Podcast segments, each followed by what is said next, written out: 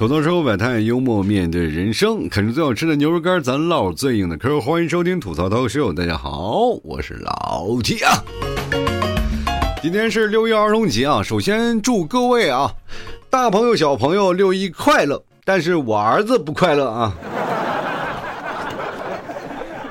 我今天发了个朋友圈啊，我说我儿子给我的节目啊贡献了很多的段子。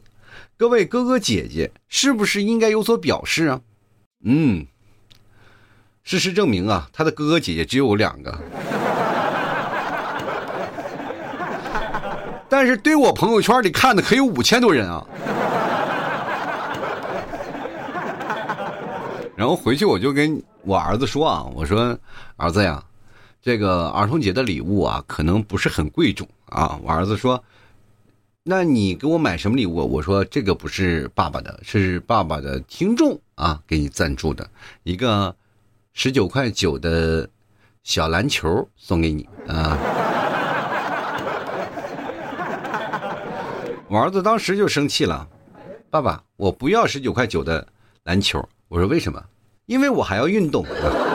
我说 那那你想要什么？他说我想要个棒棒糖。我说棒棒糖吃了有什么用？他说：“我会吃完了以后就会跳起来，是不是一举两得？我又能吃棒棒糖又能跳。”我说：“是是是是是，你是给爸爸找面子是吧？那么五千多人就有两个人给你送了个棒棒糖的钱，你说你高兴的跳起来，你是爸爸最棒的听众啊。”然后呢，我儿子说：“其实是这样的，我我也很同情你。”卖不出牛肉干是有原因的，其实特别有意思啊！就是你跟小孩对话的时候，总有一些稀奇古怪的事儿，你永远无法想到啊。当然，我现在回忆起我的童年，我总是无法想象我童年怎么那么二啊。我六一儿童节过的，说实话啊，就是在八零后这一代，六一儿童节真正儿八经的是不怎么过的啊。你要说现在的六一儿童节怎么样？现在九零后、八零后童年时候没怎么过六一儿童节，长大了全都过了啊。你有一个犯一个啊，就是各个六一儿童节，商家说是这个恨不得巴不得给自己买个礼物啊，就是男女朋友之间啊，然后女朋友也。也会跟自己的男生说：“你能不能给我买个六一儿童节礼物？为什么呀？因为你看我永远青春呀！你是不是？哎，老夫少妻，老你，哎呀，你个老牛啃个嫩草，你他妈不爽啊！这个时候你迫不得已给他买了个六一儿童节礼物，呃，收到了以后人就不是就不高兴了呀，就说你最起码送点贵一点，什么钻戒呀、项链什么，你送个棒棒糖算什么鬼啊？” 老娘的青春就值两块钱吗？当然，男的也很委屈啊。我当时买棒棒糖的时候，我排队都排了半个小时。女生说：“你去钻戒那儿不用排队呀。”男生又有了，得不到的你才知道珍惜啊！废话，我得不到钻石，我觉得很珍惜啊。我发现现在啊，成年人确实是啊，有点要霸占那个儿童节的那个势头了。其实这几年啊，就是你要去肯德基、麦当劳啊，等等一些个，哎，那个就是儿童餐啊，还巴不得那些成年人都去点。我的天，你你就是那么想返老还童吗？朋友，我告诉你，你要到过儿童节的时候是要写作业的。我们小时候最大的愿望就是赶快长大。我不用写作业了，那他妈长大也不太好，他妈还要加班其实人生活的真是很累啊！你活到那个六一儿童节，好不容易把六一儿童节过了，那么又五四青年节，五四青年节过了以后，五一劳动节啊，咱们放假了。其实，其实人生啊，我们经过好多的事儿啊，就是从小到大，我们经历过那么多那么多有意思的事情。但是你总起回忆起来，其实特别多的人他不愿意回忆。啊，因为很多的时候，比如说在某个节日，它都会成为自己的阴影啊。比如说我在六一儿童节的时候，我觉得我的阴影最大的是，就是有一次啊，就六一儿童节也很奇怪，我捡了二十多块钱，在九零年的二十多块钱是一笔不小的钱。那时候我妈才挣三百块钱，我挣我捡了那么多钱，我妈然后请我吃顿好吃的，我觉得特别开心。那个六一过得太开心了。最后长大了，我统计了一下，就是吃了一个小笼包，然后去了趟公园，公园的门票五毛，然后小笼包两块啊，总共两块五，把我打发了。然后我妈净赚十几块钱。我过六一儿童节呀，就这么过了。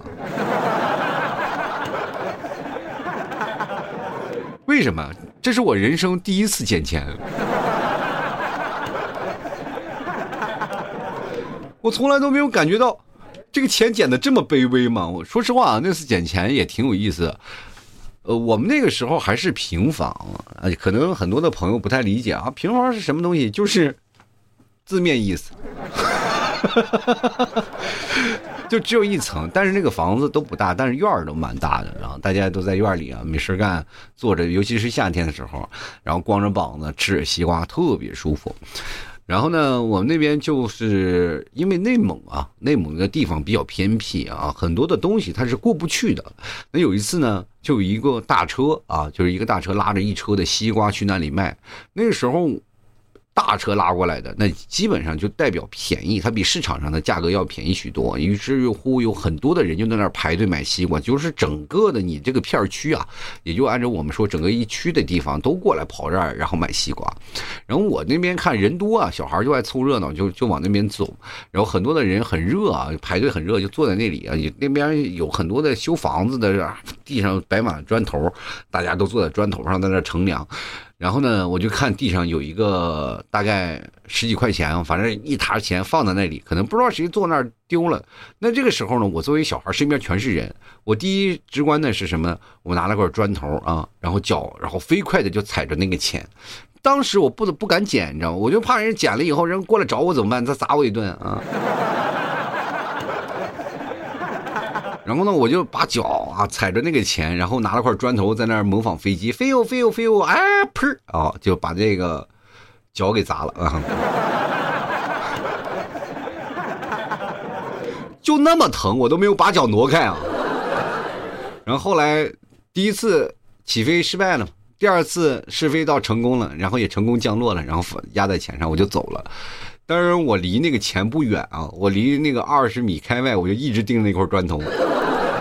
当然，我也害怕啊，就是害怕那个什么，就是有别人老是看着，哎，这个小孩为什么盯着那个砖头？然后呢，就是去那砖头底下瞧一瞧。那我呢，就避免这个情况发生，我就会左瞄一眼，右瞄一眼。然后有一个阿姨过来了，孩子呀，哎，几天没见，你是眼睛有毛病了吗？这是。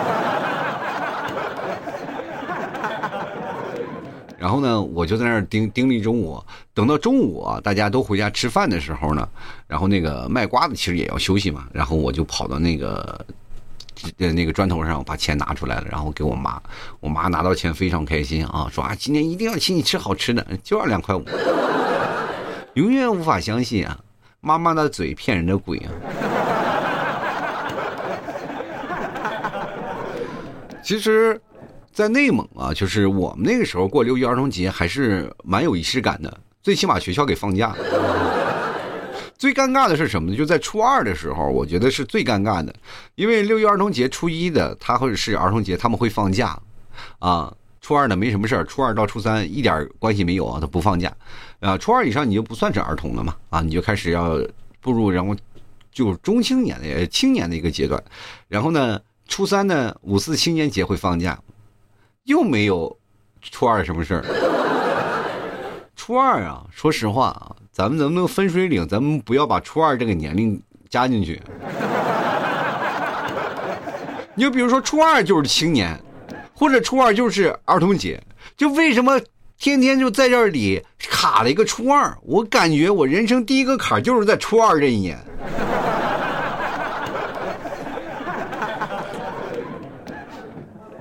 其实六一儿童节会给我们带来很多的快乐，因为在这一天我们会放假，我们会有很多的一些童年的记忆啊。而且现在很多的成年人，如果说在童年的时候过得并不好，他们会在长大以后呢，会过六一儿童节。而且六一儿童节会让自己保持一种童心的一个状态啊，这是很重要的一件事儿。要不然那么多不要脸的，非疯狂的去抢儿童节的那个儿童宝宝餐干什么呀？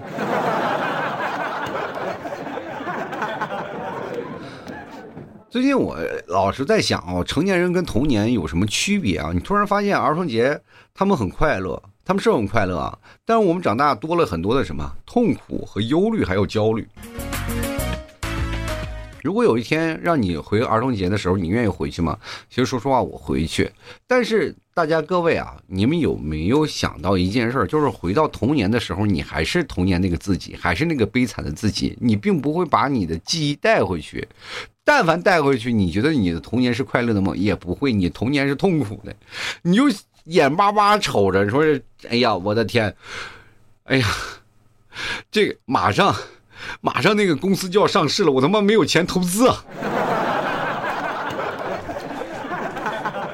六岁的时候，你跟你爸爸妈妈说：“爸妈，你要买股票啊！”你爸妈就觉得你是个傻子，你会更痛苦。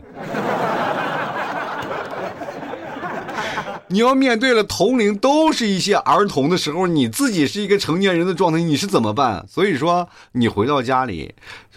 你总是会跟爸妈说：“爸妈，咱们要挣钱，你听我的，肯定得挣钱。”那爸妈很激动啊，马上换过来就是一顿毒打。如果我们成年人带入儿童，我们每个人想法呢会变得更累。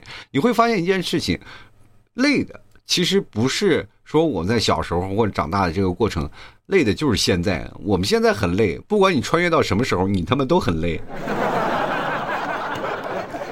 有的人就说了啊，我现在穿越到古代，我穿啊，你别说唐宋元明清，你就随便穿一个朝代，你就穿过去。说实话，你刚下去，一把剑就射透了你的心脏，怎么办？或者是你刚一个，哎呀，我传到一个家里。然后就让你种地呀，或者要不给你抓了壮丁，或者你去去做徭役，你他妈都崩溃了。我在现实社会当中活得好好的不行吗？你跑到封建社会当中干什么呀？你就跑到石器时代，你能干嘛？你能研究个机床什么的呗？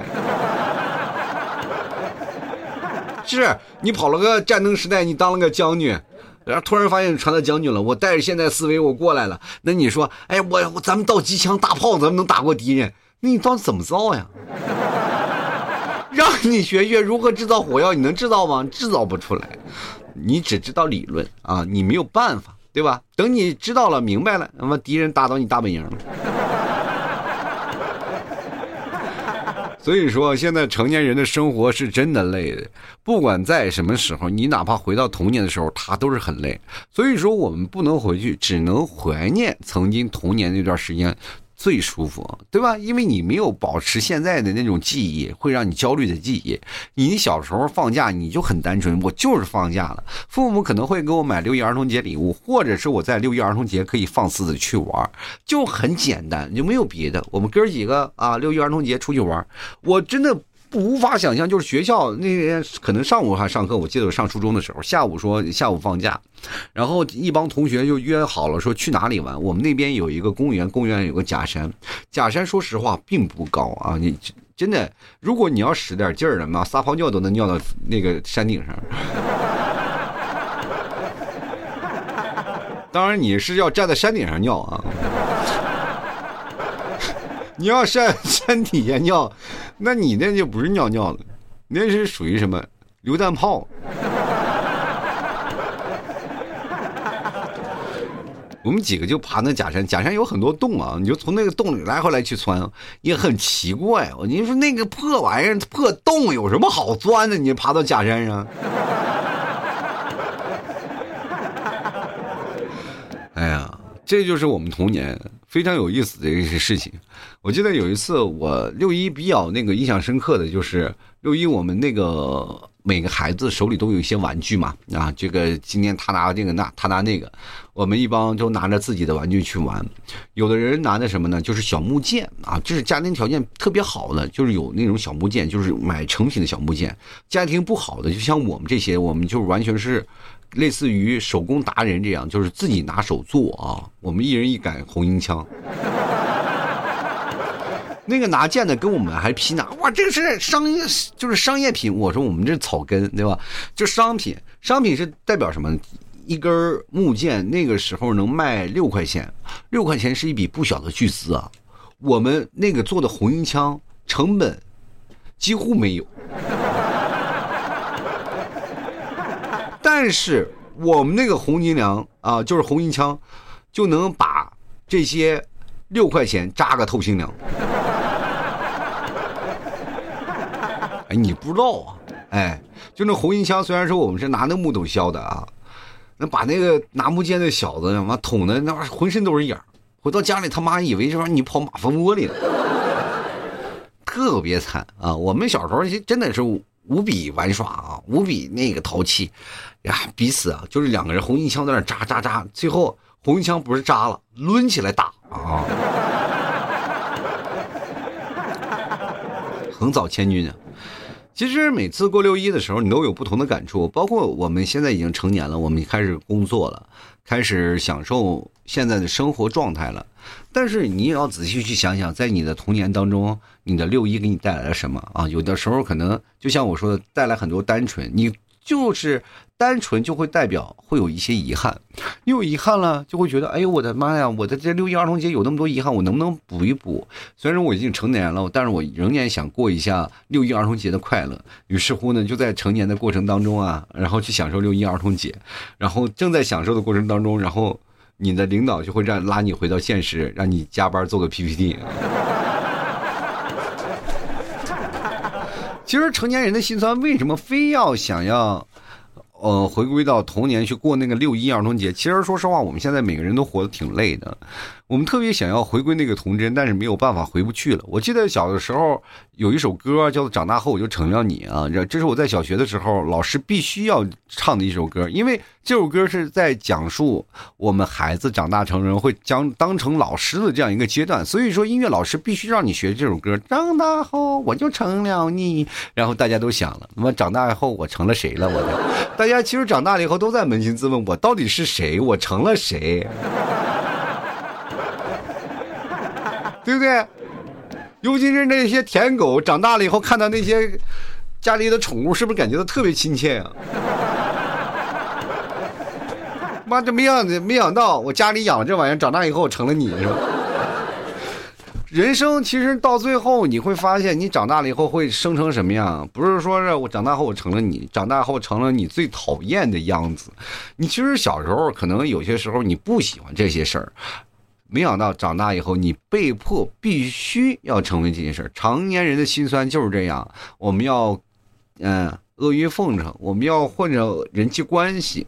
有些时候为了工作，我们还要天天加班，然后忍着老板的那些剥削，我们一定要，然后给自己啊奋斗一条呃自己的出路来。然后有的时候呢，我们还要干什么？找对象都他妈困难，现在什么社会？我连连个谈个恋爱，以前爸爸妈妈总是感觉他们谈恋爱就是很简单啊，说说谈就谈了，什么叔叔阿姨呀，什么大姨大娘啊，他们在一起就是很多水到渠成的事儿。等到我们长大了，妈水干了，渠有，光扔渠了，水能不能给注点水，朋友们？然后这很多的人说了，水确实没有办法了，水去哪儿了？上面建了个大坝给截流了。大坝上站了一群高富帅，那有的水还不愿意往这儿跑呢啊，找了个旮角走了。我就我哪怕我不要高富帅，我自己跑我也不愿意跟你们在一起。那 真的，这是就是社会现在现有的样子啊。我们可能是越到大了，我们越生活生活的就越贫困，就少了那些单纯的快乐。所以说，我们特别怀念六一。为什么今天要做这期节目？我就特别想让大家在六一这一天呀，放放松松的，然后开开心心的，感觉到我们童年的快乐。其实大家在过六一的时候，我们只是过了六一的表，但是没有过六一的礼啊。大家都知道表啊，我们就过六一，大家都知道你在过六一。你哪怕发个朋友圈，或者是哪怕发个短视频，你就是在过六一。但是礼是什么？礼是抛开一切杂念，享受。而且崇拜六一的这么一个过程，我们在保持在六一儿童节的这个过程当中呢，可我们首先不评价啊六一儿童节这个节假日来临，因为你要评价节假日来临，你这六一儿童节就肯定过不好。任何一个节日就代表代表着各种流血事件啊，大家都知道。所以说，如果你要觉得六一儿童节是快乐的，那是不应该的。当然，你如果说你自己心情比较荡的话，也可以过六一儿童节，因为它本来就是一个比较悲的一个节日。大家都是在这里啊，比如说六一儿童节啊，开始过了，你这个时候就很难过，我很焦虑，我很难受，哎，恰恰反映了六一儿童节的本质。哎，你就觉得，哎呀，我天哪，开心。但是你如果要见着孩子开心快乐的，你也不要妒忌啊，毕竟你也从那个时候过来的，你也没心没肺的笑过，你也没没心没肺的玩过。但是你不能羡慕他们，说，哎，现在的孩子真好哎，是真好。那么，你去想想，他买个玩具都要求爸爸妈妈，现在你买个玩具至少不需要求爸爸妈妈吧？啊，你工作那么多年了，是吧？爸爸妈妈六一儿童节给我买个玩具，你信不信你爸你妈？坐个飞机过来，拿抽出裤衩里的猴皮筋儿，然后直接把你绑在凳子上，然后拿抽出皮带抽你屁股。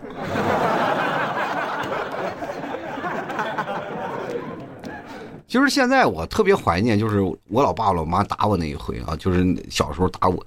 就是你现在来想，很多人说老弟你是不是贱？是，因为至少他打我的时候，代表他身体还很健康。就是。包括他们现在身体健康，其实我是出了很大的力的，嗯，包括我现在啊，经常会关注他们的身体健康，然后然后经常会要求他们去体检，还有我小时候啊挨打打下了良好的基础，别人挨打是因为调皮，我挨打可能父母就是为了健身，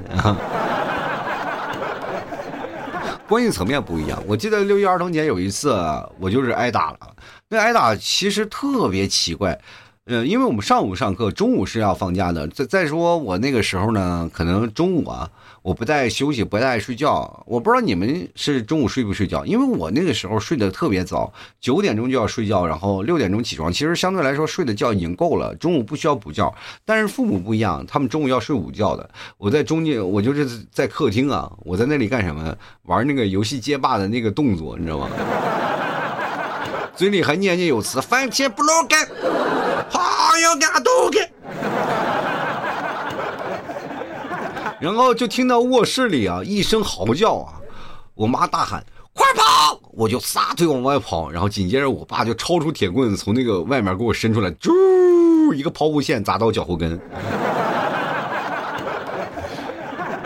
我就一瘸一拐一瘸一拐的跑了。我按照现在逻辑，我记得前年吧，不是今年，今年我就是前年，那时候正好也正好那个时候大家都在家里待着啊，就出不了门。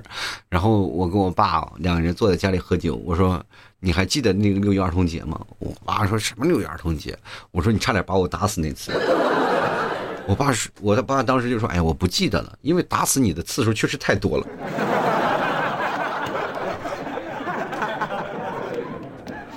我妈说的口头禅就是：“早知你现在这样，我当初就把你掐死。”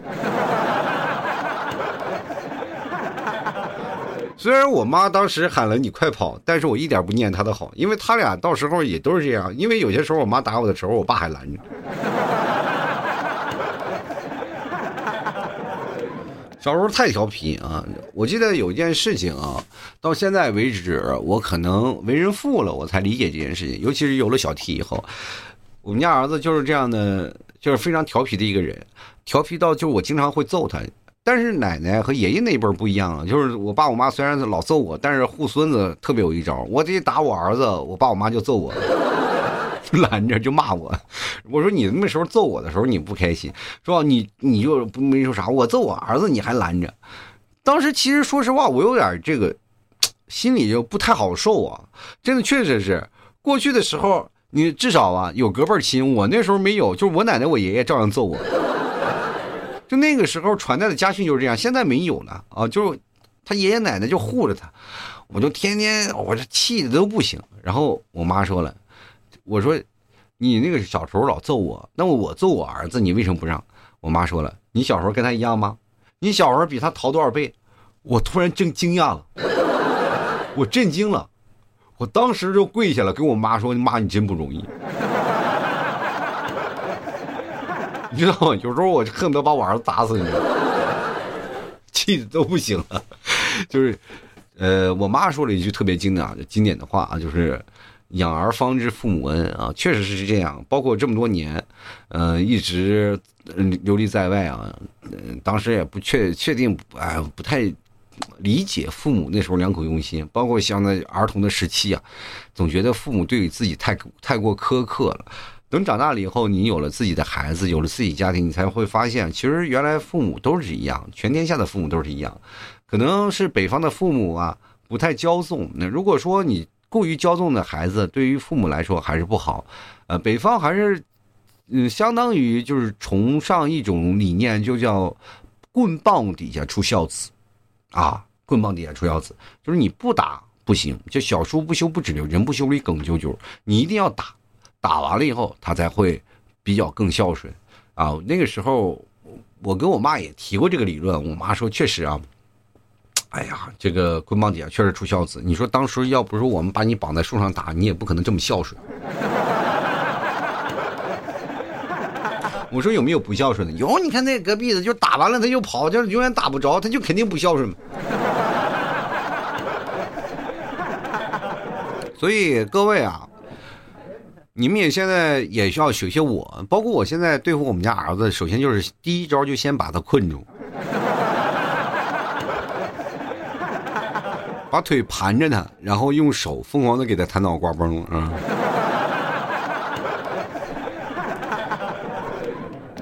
就是现在过六一儿童节了，然后今天我也是试探性的嘛，发了一个就是朋友圈，然后看看有哪个叔叔阿姨、哥哥姐姐会给这个我们家小 T 发红包，然后就是发了一个啊，这看来是大家都不愿意给他买那个什么儿童节礼物。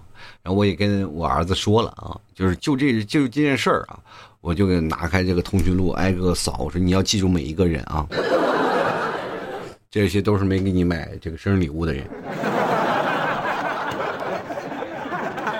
等你长大了有自己的手机了，你疯狂艾特他们好吗？你要记住他们，当然也没有必要啊，有点过。说以后大了呢。你就挨个艾特他们，让他买咱们家牛肉干好吗，儿子？首先呢，今天聊了这么多，我其实有包括童年的记忆，包括现在的心酸。其实不管怎么说，六一儿童节不仅仅是过给儿童的，因为儿六一儿童节是一种纪念哦，纪念在曾经的一次惨案，所以说我们才会纪念六一儿童节。所以说，六一儿童节不仅仅是儿童的节日，也是我们大家的节日。节日并不代表它是欢悦的啊，它也可能会有一些沉痛的，还有一些教训给予我们。我们每个人应该秉持这份心，然后好好的过这份六一儿童节。不管你是开心与否，或者是你在沉痛悼念也好，或者是你在一个人孤独也罢，这些时候。都不能阻碍你过六一儿童的心。其实我们每个人都特别想在儿童的时候特别无忧无虑的那种过着，但是成年的心酸很多儿童看不懂。但是儿童的快乐我们已经过去了，我们从儿童那个时间我们过来，所以说该怎么样？我们曾经有些遗憾，现在我们有能力了，也可以去弥补，并不是很丢人的事儿。曾经很多人在说啊，这个啊，这大家这些。大孩子们就开始挤六一儿童节的节日，那我们每次哪个节日他们不沾光啊？什么国庆节、五一儿童节、五一劳动节，他们不是也跟着休息吗？那我们就要建议把孩子和大人分开，是吧？以后他们要过六一儿童节，我们保证啊，大人不过了。但是五一劳动节、什么国庆节什么，他们不要沾光，好吗？对不对？每到一个我们的本来休息的假期，这个时候就该头疼，应该带孩子去哪儿玩？我多痛苦啊！但是不管怎么说呢，开心与否还是凭自己的心情。如果你自己愉悦了，其实全世界都会陪着你愉悦；如果你自己生气了，或者焦虑了，或者孤单了，那么全世界都会陪着你。这个时候。你哪怕一个人在街呃在街上溜达，或者一个人在家里，然后打着游戏，你可以去想，当你闭着眼，身旁有一堆天使围绕着你，大家都会在你孤独的时候陪着你，因为你会发现，你孤独不是一个人，一大帮子啊，孤独的灵魂靠在一起，便能。升起燃燃的烈火，当然我们在生活当中也不需要彼此的心灵慰藉啊，说啊我那六一儿童节过不了，我就找个朋友聊天，不需要啊，你不要给别人添堵，别人过得开心的，你过去干什么呀？自己乖乖家家待着啃牛肉干不好吗？呃，吐槽之后摆摊幽默面对人生啊。首先还是祝愿各位朋友的六一儿童节快乐。但是快乐归快乐啊，你如果不吃牛肉干，我觉得你永远快乐不起来。如果喜欢的话，别忘了啊，支持一下老 T 家六一儿童节的那个牛肉干啊。然后登录到某宝，你搜索老 T 家特产牛肉干，或者搜索老 T 店铺吐槽脱口秀啊，你就能找到老 T 家牛肉干了啊。当然了，你怕认错人，你不妨对个暗号吐槽社会百态，我会回复幽默面对人生。当然，如果最近还有一些牛肉酱，除了牛肉干，咱还有牛肉酱呢，大家多关注一下。然后大家也可以登录到我的那个。朋友圈啊，关注一下有什么活动，然后拼的老 T 二零一二，希望各位朋友多多关注一下啊。好了，那么本期节目就要到此结束了，也非常感谢各位大朋友小朋友的收听，祝愿各位朋友六一快乐，天天开心，永远保持童心呐。我们今天就要结束本期的节目啦，我们下期节目再见，拜拜喽。